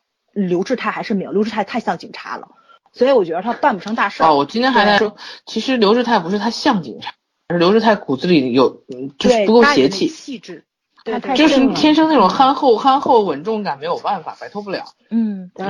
然后，所以人设演谁都是好人，对，没错，他骨子里坏不到坏不到哪去，就是那种感觉，就是，嗯，其实他可以演一些伪善的人嘛，就是我觉得我做的就是对的，我就为你好，那种伪善的人，他应该能演出味道来。上次演了一个《傲骨贤妻》里面那种，他其实最后也还是。就回归到你就知道他，他他演不出好人的味儿来那种感觉，不是坏人的味道，他好人是可以演出来的。我说错了，演坏人的味道。对，坏不到底。嗯，而且我记得咱们私下聊了吗？嗯，对，男二可以，男二那邪气劲儿有了，有骗子的感觉，尤其是那个真真假假，对吧？上一句下一句永远是两个味道的，就是同样的话说不同的语气，能看出来你听不出来是真是假。我觉得这个感觉其实很不错。就你如果连自己都不能骗了的话，你怎么骗别人呢？就骗子最高境界其实就是你自己都不知道真假了，这才是最高的一个境界。先骗过自己都不知道，别人怎么可能知道呢？没错，没错，对。嗯，还有就是我觉得咱不聊了嘛？人人都爱柳智泰，确实是男的也很爱他。就关键是你要说爱他无所谓，对吧？有兄弟情啊，就以前那些过命交情都可以。可是这个编剧还是讲了为什么爱他。反正要是我觉着什么，我被深爱的女人骗了，关进监狱了，他帮我捞出来了，我不至于把这条命都给他。嗯，可能男人的友谊无法理解吧？对，就他安排的那个就是前前尘往事。安排的实在让我有点摸不着头脑，对，嗯，这也是也是有说服力的，只不过说你不吃这一套而已。对，我不吃这一套，嗯，对，也没有办法嘛，嗯，因为韩剧毕竟是从细节上取胜，但是他这个可能是从情节上取胜。嗯，他他给你感觉就是他太像一个故事。没错，没错，对错，就是这个，太他就一点就没有让你完整了，有一种对他没有让你身临其境的那种。那种感觉，嗯嗯，没办法，嗯，自然就是它结构太结构化了，嗯嗯嗯，啊，就是这个，我其实再多说一句啊，我觉得可能不应该在这推，但是我就推一下，就是如果对骗术非常感兴趣的同志们，可以去看一下那个《都市侠盗》。都市侠盗前两太夸张了，对，对对对，国内几个人也也确实太太很好，对，对对对，我喜欢那个头。他慢对 Nate 演的对吧？演 Nate 就他那个就是慢慢填充的每一个人的背景，他那个人设是慢慢丰富的。到后面的时候你会发现那个人牛逼是有原因的，因为他真的是那个经历很丰富。对，嗯嗯，还是很厉害。那片子值得看一看，四季就结束了，也不长。五季吧？四季？哎，五季我怎么觉得？反正反正反正我是追到完了。嗯，这个重要吗？挺类型化，其实同类型，它讲的有点类似同类型。对，但是那个确确实涵盖面比较广，那个真的是比较广，比这个呃，就是说这个算看完那个之后是吧？对他可能是摘了这个骗术里面最精彩的部分拿出来去讲，但是他整合的我觉得非常好，韩剧这这非那个非常强，他把人们最爱看的那个。呃，元素都提炼出来了。你知道这个剧问题出在哪儿吗？就是研究过了。嗯，我觉得它主要还是又要讲到政治方面，它又要讲到了这个啊权钱交易啊什么的。嗯。然后又敏感了。对对对，就它一定要扯到这个上面。其实如果它一直停留在，比方说骗保。对吧？然后呃什么的，反正他起点太高了，就是上来就是这个飞行员，就飞机坠毁啊什么的。然后你这自然而然你能够把这件事情掩盖的，你除了有权利有钱的人，谁干得了呢？没错没错，对对吧？就一扯到这个上面，你就嗯很难那个进进入这个故事了。嗯，我觉得就是你如果说他反而如果说去拍那种。呃，系列剧，比方说拍个一季两季，就是停留在小人物、普通普通人的恶意这方面，为了骗保杀人，嗯，对吧？比方说，我我有些我们现实当中的案件，比方说那个三十八机动师是是讲的普通的行骗是吧？呃，不是，那个是逃税，逃税哦，不一样，嗯，呃，就是我我想我举个例子，就是我们接触过一个案子，就是一个一对姐姐弟。然后父母都是那个父亲是有病有那个重病的，但是他们嗯通过不知道通过什么人还是怎么样，就是那种等于是保险设计师这样子一个一个身份一个朋友买了一个重病保险，然后呢给自己母亲买了一个那种就是意外险什么的，嗯，而且买的金额很高，如果说双两个老人如果同时去世或者先后去世的话，就可以赔付到几百万的那个赔款。嗯，保险费嘛，然后两个人就是把给父母进保之后一年，然后就把父母给害了，就这真实事件啊！我是说，如果说这个剧他真的是去拍这些方面的话，呃，各式各样的骗保案例，然后很多都就是跟就是刑事案件，嗯，然后从这个角度去展开的话，我觉得可看性会更高一点。嗯，我其我其实已经，嗯嗯，你说你说的这个就是。呃，香港特别有名的一部电影《意外》，他们那个团队就是专门骗保的，就是帮那个骗保的人把那个造成意外杀害，然后那保单不就成立了吗？就可以拿钱。嗯，对，对对对，说的是真实案件。嗯嗯，所以更吓人。对对，嗯，对，就就是有很多是这个样子，就是我觉得就是说，如果拍成那种系列剧，就是。像类似于这种犯罪心理之类的，对吧？你从那个这种角度去切入的话，可看性会很高的。嗯，因为普通人不太关心这种，他一旦定位到这种权钱阶级了。你说老百姓为什么会喜欢看这些呃所谓这个豪门啊、上流社会的这些八卦？喜欢看是因为、呃因为人的那个窥私欲，嗯就是就是想看看别人这些，就是本身嫉妒是人的本能嘛，嗯对吧？对这些有钱有权的，然后有才有貌的人，你就是会嫉妒，然后看他们出丑，你心里特爽。我没说错吧？嗯这这个是事实，对吧？对虽然大家都不愿意面对这个事实，就是其实普通人对这些人的好奇心、羡慕、嫉妒、恨，说白了就是这三个。嗯然后如果说，嗯，你你拍的是这些人的八卦什么的，嗯，会看得津津乐道的，觉得挺好玩儿。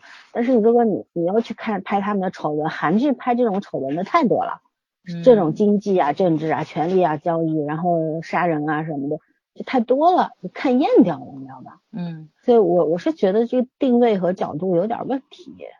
明明是一个很好的题材，但是编剧还是我觉得思路有点那什么，也可也可能是他要没顾及到想明白收视率，对对对，他可能会觉得普通人的那个没什么可看性，反而是这种高官的啊这种豪门的这种事情会比较有可看性。嗯，但是我我觉得观众的口味是一直在变的，对吧？嗯。嗯，那那那嗯要怎么聊呢？这个你们要可以各自花痴一下男主男二，或者说怎样，反正早儿应该是很喜欢男二了。对对对给你点时间，你来聊聊他好了，因为这剧也没什么好聊的，我觉得具体细节他那个呃还是挺严密的，还是自己去看。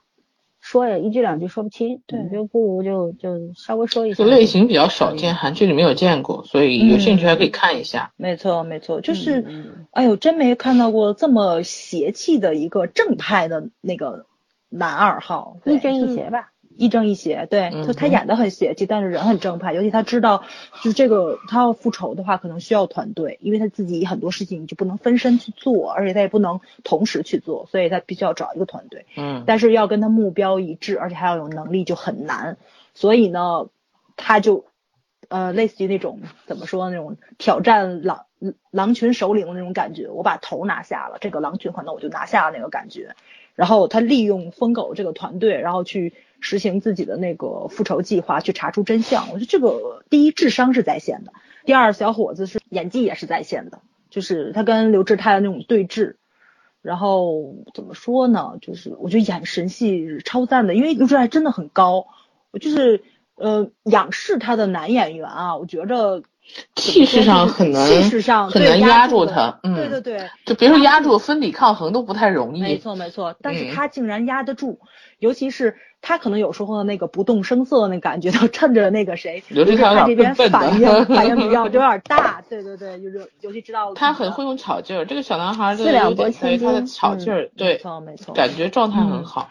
然后你再对比一下年龄，有时候我就觉得刘畅比较吃亏，就在这儿了，就是这边很年轻，你又第一次看，然后他这个样子的话，你就会好感度蹭蹭往上走。这跟年龄没有关系，嗯演技是天分，嗯，真的，这就是这就是天分。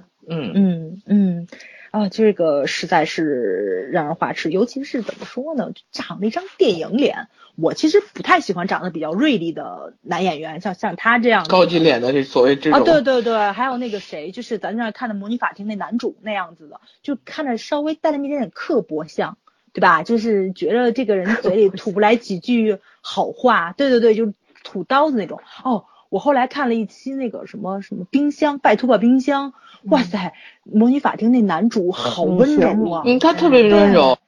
那是一，个，这是一个小白兔，你知道吗？就完全跟他长相郑金浩才是那个扮猪吃老虎的那个。没错没错没错，就是两个人完全倒过来了。就是你看着很乖的那个人，其实一肚子坏水儿；你看着这个可能这个比较强势一点的这个男人，他反倒是个小白兔，嗯，实在是挺有意思的。对，但是这小伙子就是我觉得就是气质很干净，他可能把他身上那比较邪气的部分能够洗下去一点，这是挺难的一件事情。就是他本身长相就带邪气，如果他在演的邪的话，其实很容易这个角色就偏了。但是他真的是很稳，他一点点的那个邪气都没有往外扩散，没有去感染其他人。所有的对手戏，他面对每一个人都不太一样，感觉都不太一样。对他的那种玩世不恭的那个劲儿，嗯，然后其实你觉得那个看上去玩世不恭，他但其实还是很正的，嗯，为了掩饰内心的那种脆弱的东西。对对，嗯嗯，包括现在就是所有人对他都换了一个态度，对吧？就是关心你啊，或者说怕你受伤害啊什么的。然后他还是原来那个样子，但是说的话你能看出来，他可能慢慢的也是，虽然说从心里面接受他们吧，但但是慢慢的可能会有一点点留恋，因为他我觉得到到现在为止第八集了，他可能还是那种拿我的这条命要换真相的那种感觉。但是我估计应该后面爱情线出来的话，小伙子可能会被融化一点点。嗯，还是挺期待他那条爱情线的。嗯，花痴结束，对，嗯。你是叫花痴吗？有花吗？哦，我不花。比巅峰期差很远。嗯，刘志泰应该不是他的菜。不是我的菜，我不太长得丑的都是你的菜吗？哎，那那那丑的王宝强那个。你这变相说刘志太帅也是收了。嗯，我们家宝宝强招谁惹谁的？你说是成标准？不要把他当一个参照参照物。嗯，太可怜了。好了，反正我我我其实啊，就是前面也讲了，我不太已经对这种题，就是这种题材很新鲜，但是讲故事的方式有点老了，你知道吗？就近两年密集的出现这种，就是我有有点那个麻木了看的，所以说呃没也没办法，就是但是还是会推荐看，因为我觉得是。是值得看，花点时间去看这个的。嗯嗯反正故事嘛，就是讲不清楚，就是真的讲不清楚，因为里边有很多动作戏，然后有很多就是变装，然后跟踪啊什么的，你让我们怎么讲？我觉得还是要自己去看。反正呢，呃，我是觉得略遗憾，就是因为他真的所谓关于骗保，既然是保险行业，然后关于骗保这个事情。到后面基本上从第四集开始，它就归到主线上了，就是那种小型的骗保案几乎没再出现过，对吧？嗯。然后现在第八集的时候出现了一个也是很大型的，涉及五十亿金额韩元的那种，就是什么特种部队那个骗保案，什么受伤啦，就投保这种会受伤的，然后。然后他们去去破这个案，而且第八集刘志泰又回到了太阳保险公司玩无间道呢，这是 要他又回去了，而且大家那个会长也知道他回来干什么吗？嗯，所有人都知道他回去干什么。糊涂。然后就是一种博弈嘛，就是大家嗯嗯面上都是没有揭没有揭开那层纸，但其实内心都是很清楚。然后会长想的是，既然他是疯狗，那就要利用他，然后再打死他，让他女儿亲自去打狗。然后刘志泰知道我回来你是。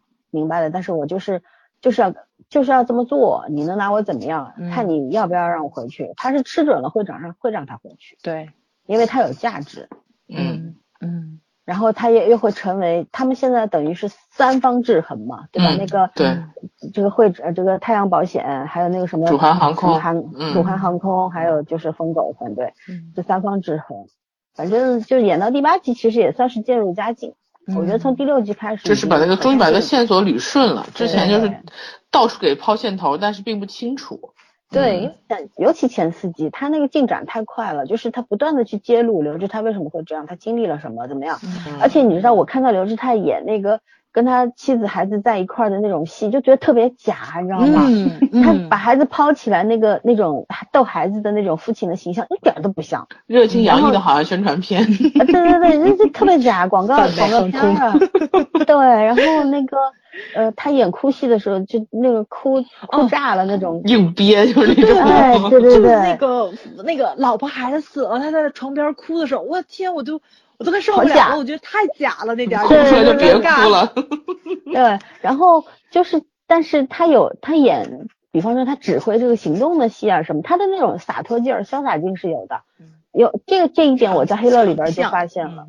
对对对，我觉得他其实很适合这种大将之风，他身上有那个。他应该去演那个韩国古装的武古装戏里面那种。将军，他古装扮相一定 很难看。嗯，好，算了吧。说起来，我想起你们家小囧子了。嗯嗯，我们家小囧子古装扮相好看的，古装扮相好看的。嗯嗯，对。然后就是，我是觉得刘志泰好像也是这个，他那个也被定性了。他好像本身就很喜欢接这种类型的片子。还有呢，我也很难想象他能拍出别的什么玩意儿来，就就是这样。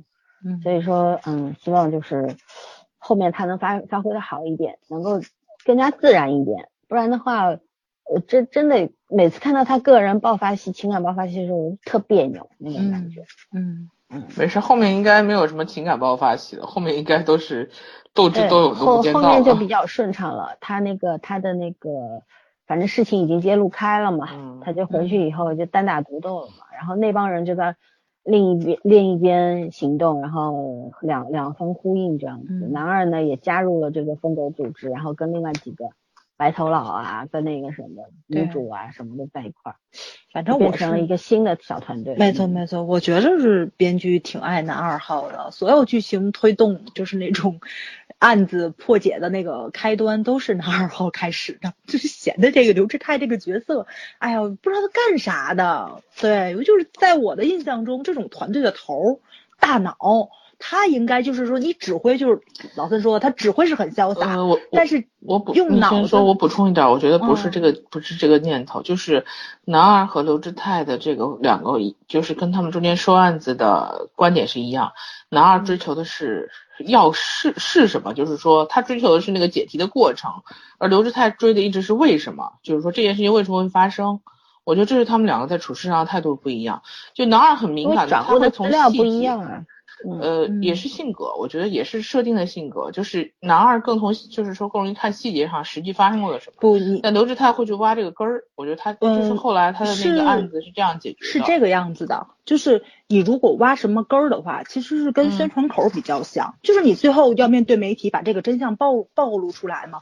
但是男二号这个就很像他这个职位的，就是他这个案件调查员，调查员我是不问为什么的，为什么是将来你们要面对媒体说的，我只给你追查真相，怎么解释是你们的问题。我理。解的编剧有一个问题，就是他希望把这个男二把把男主塑造的是一个不同于传统侦查员的一个形象，因为他这个警察出身的嘛，也说了他是警察警校同学嘛，跟那个警察，嗯。所以他心里就是说把他这个角色是划太过分在一于正义化了，对，没有亦正亦邪，就是说他正义的那面太多了，我觉得对他来说，所以我下午在那个我不是受过红色教育，的，嗯这个调查员到底是一个什么样的身份？因为美剧里面很明显，他是一个就是游走在那个边缘边缘边缘上的，对对。但是刘志超这个显然是正正面形象更多，所以我就说不知道韩国是这个这个就是他第一行业的定义是他第一集不写了吗？其实他们做的事情跟警察是一样，只不过他们没有调查权，没有所以他们嗯对没有公权力，他们呃也是在打那个违法的擦边球，但是呢，他可能在这个行业里面，就是因为人脉比较广，所以警察他们对也有一些就都有合作关系嘛。对对对对，是有合作关系在里面的，就是人脉他可能展现出来了，但是这个人真真正正智商方面，或者说他的知识储备量，就是覆盖面比较准。比较广，嗯各个行业他都他都懂，他能骗人的那方面，他完全没有展现出来。就是你得先懂，别人不能骗你，你才能骗别人，这方面他完全没有展现，这是让我比较失望的地方。反倒是男二有点这么个意思。这个方面内容全部加在男二身上了，所以我觉得这是编剧对人设上的一个考虑不周。嗯。嗯。嗯。嗯，然后我我有我的理解啊，我是觉得从人设本身来考虑呃讨论的话，我觉得刘志泰饰演的是一个，他虽然失去了家庭，然后最爱的人，但是他身边有小伙伴帮他嘛，嗯，他更多的顾虑是要顾虑到团队每个人的安全，然后要保证他们，你要说小了就是平时怎么生活来源啊，怎么挣钱啊什么的，对吧？嗯哼，怎么生活啊？然后说大了就是你要保障他们安全吧，他们帮为了帮你，然后跟你组团，然后你不能为了自己的事儿害了他们吧，所以说他的顾虑很多。男二就不一样，男二就单打独斗，嗯，反正你看剧里边多次说到，就是那几个人会讨论说说这个家伙怎么怎么怎么地，对吧？嗯呃，金没有合作精神啊什么么的，冒会这样然后、嗯然后没有计划呀，包括到第八集的时候，就是呃张张和丽就问他说，嗯那你明天什么计划？就问他嘛，意思是说你你我们是就是不希望你出事儿，因为现在已经别人已经盯上你了，不希望你出出事儿。男二就特别呃洒脱的，然后又是很邪魅的回了一句，他说我没有计划啊 什么的，我什么都没有啊。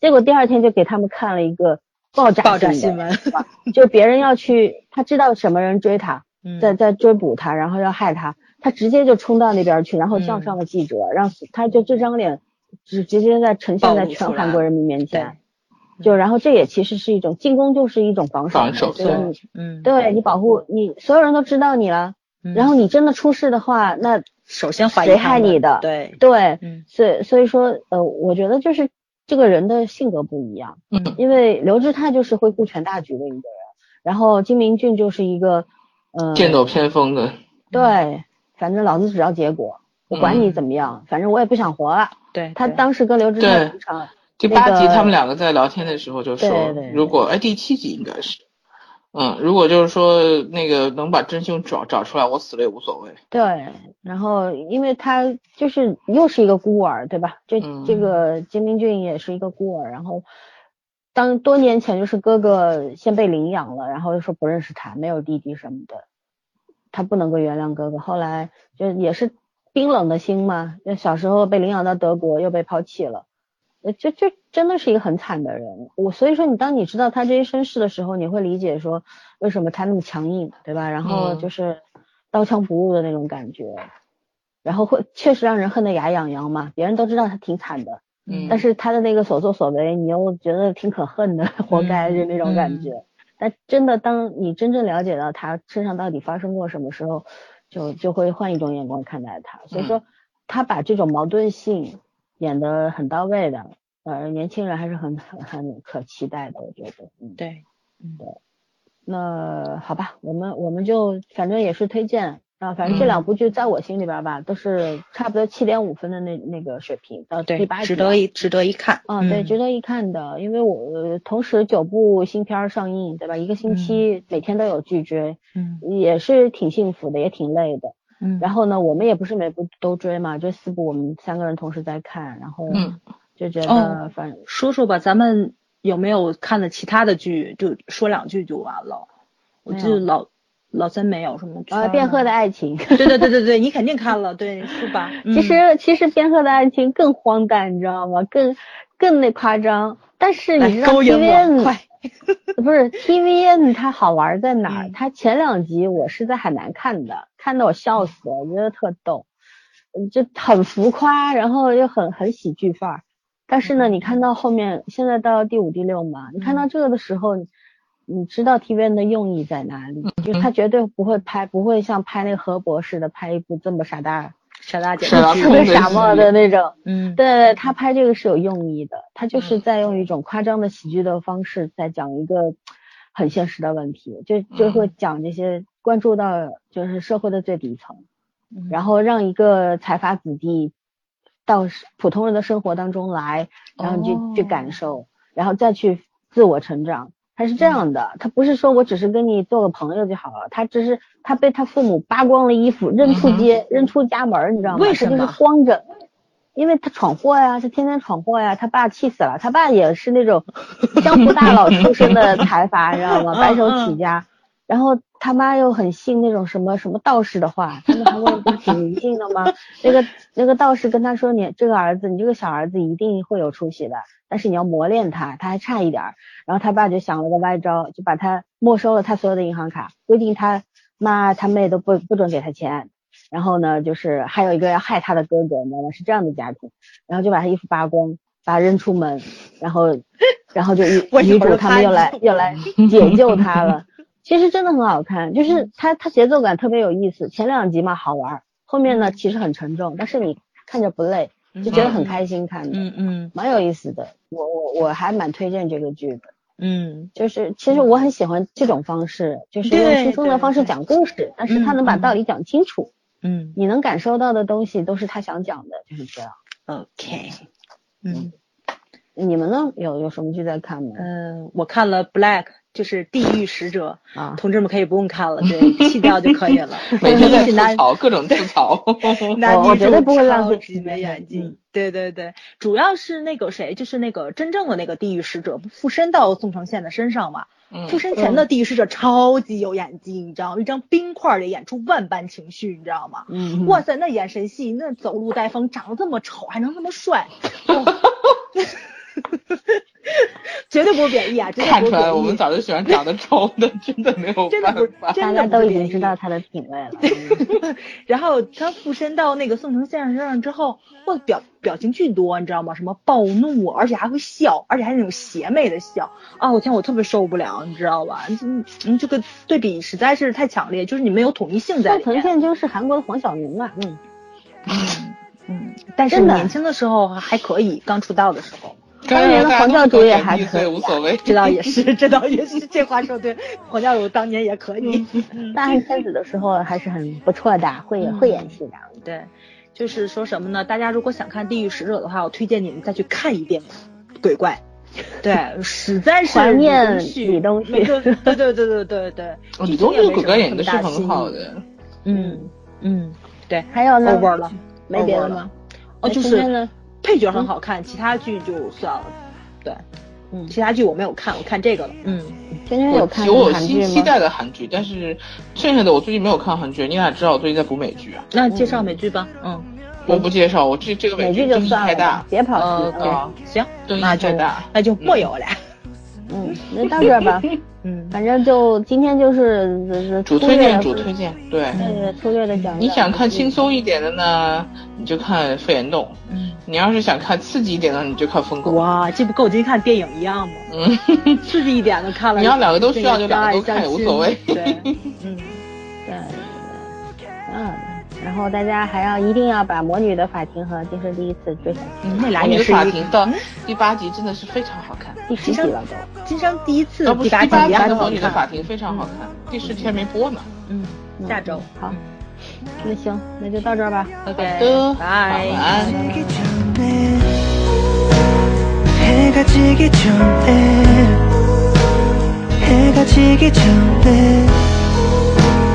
해가 지기 전에 어둠 여기 홀로 널 위해서 난 기도해. 마지막 남긴 한마디도 내 마음 깊은 곳에 음, 내 마음 깊은 곳에 내 마음 깊은 곳에